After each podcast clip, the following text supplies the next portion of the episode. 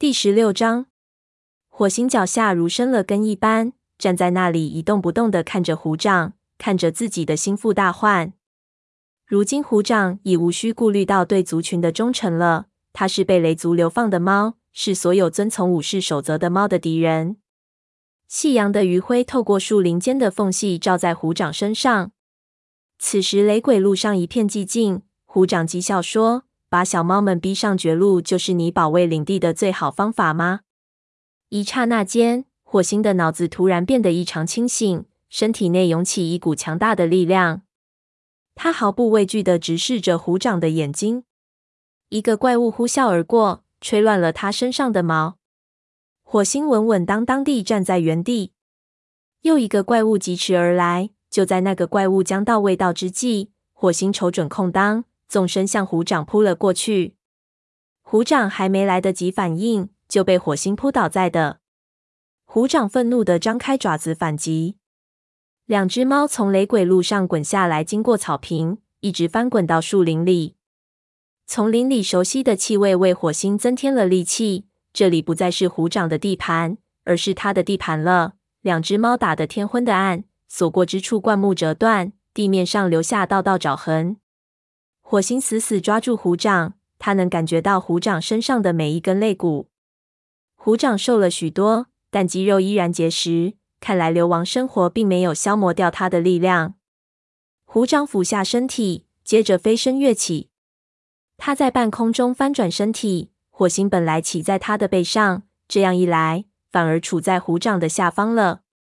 两只猫重重落在地上，火星被撞得眼冒金星。他深吸了口气，想要爬起来，但虎掌早已扑了过来，将他按倒在地，爪子深深抓进他的皮肉里。火星发出愤怒的号叫，但虎掌压得他根本无法动弹。虎掌喷着满嘴的腐肉臭味，在他耳边低嘶着说：“听到了吗，宠物猫？我要杀了你，还有你的武士们！我要把你们一个一个的杀掉！”虎掌的话令火星泛起阵阵寒意。他知道虎掌说到做到。忽然，他发觉周围多了一些声音和气味，那是陌生的脚步声和猫的气味。他们已经围过来了。他们是谁？这里到处是雷鬼鹿的气味，白猴的血腥味和他自己身上散发出的恐惧气味。因此，火星分不清围上来的猫是不是那群曾经帮助虎掌袭击雷族营地的泼皮猫。难道白猴宁愿加入这群泼皮猫当中，也不愿回到瘟疫流行的影族吗？绝望中，火星收起后腿，奋力蹬出，爪子在虎掌的肚皮上划过。虎掌显然低估了火星的实力，猝不及防之下，四肢一松，从火星身上滑了下来。火星急忙爬开，一抬头，看见鼠毛和白风从灌木丛里冲出来，扑向其中两只泼皮猫。他回头瞅了一眼虎掌，见他面目狰狞，目光中充满了仇恨。虎掌跳起身，后腿一缩一蹬，又向火星扑过来。火星向前急冲，闪身避开，然后回身挥爪，从虎掌的鼻子上扫过。只听白风和鼠毛的怒斥喝骂声不绝于耳，从旁边传来。虽然他们都是英勇无畏的战士，但毕竟寡不敌众，形势十分不利。火星又一闪身避开虎掌的攻击，同时向四周打量，筹划退路。忽然间，他感到后腿一痛，回头一看，原来是虎掌的泼皮猫同伙抓住了他。这只泼皮猫像其他那几只一样骨瘦如柴，形容邋遢，正恶狠狠地盯着火星。虎掌后腿站立，发出一声怒吼。火星束手待毙。就在这危急关头。火星眼前突然闪过一个灰影，他立刻认出冲过来的猫正是那个和他经历过无数患难的亲密战友灰条。灰条径直撞向虎掌暴露在外的腹部，将他撞得连连后退。火星扭身在抱着他后腿的那只泼皮猫的肩膀上狠狠咬了一口，一嘴下去，只觉得咬到的全是骨头。那只泼皮猫发出一声惨叫，松开他的后腿，仓皇逃走。火星呸的一声吐掉流进嘴里的血。当他向周围看去时，不由得吃了一惊。只见随同灰条前来的是一支庞大的河族队伍。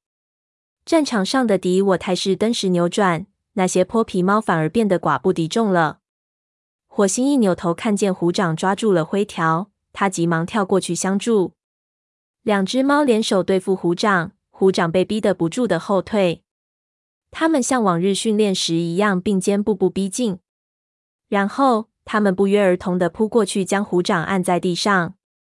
火星把虎掌的口鼻按进土里，灰条则抓住虎掌的肩膀，后腿猛踹他的侧腹。火星听见树林里远远传来泼皮猫的尖叫声，这才意识到他们都逃走了。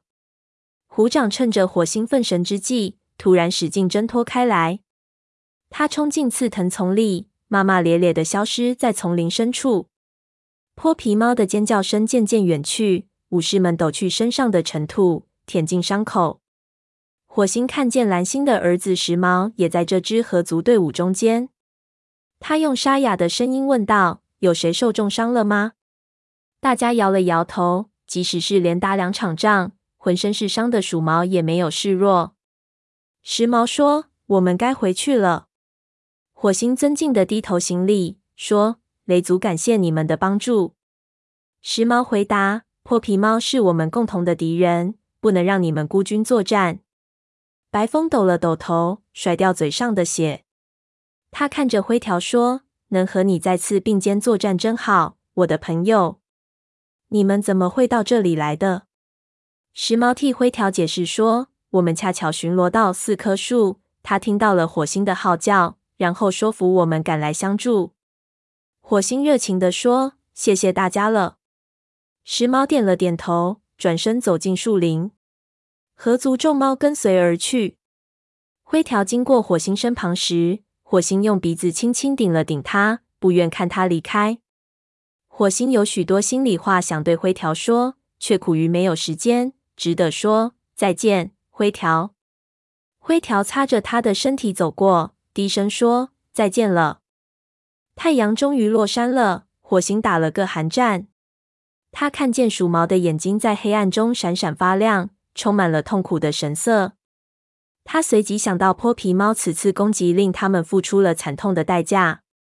奔风的尸体变得越来越冰凉，而这并不是虎掌欠下的唯一一笔血债。火星看着白风说：“没有我，你和鼠毛能带着奔风返回营地吗？”白风好奇的眯缝起眼睛，但他什么也没问，只是点了点头。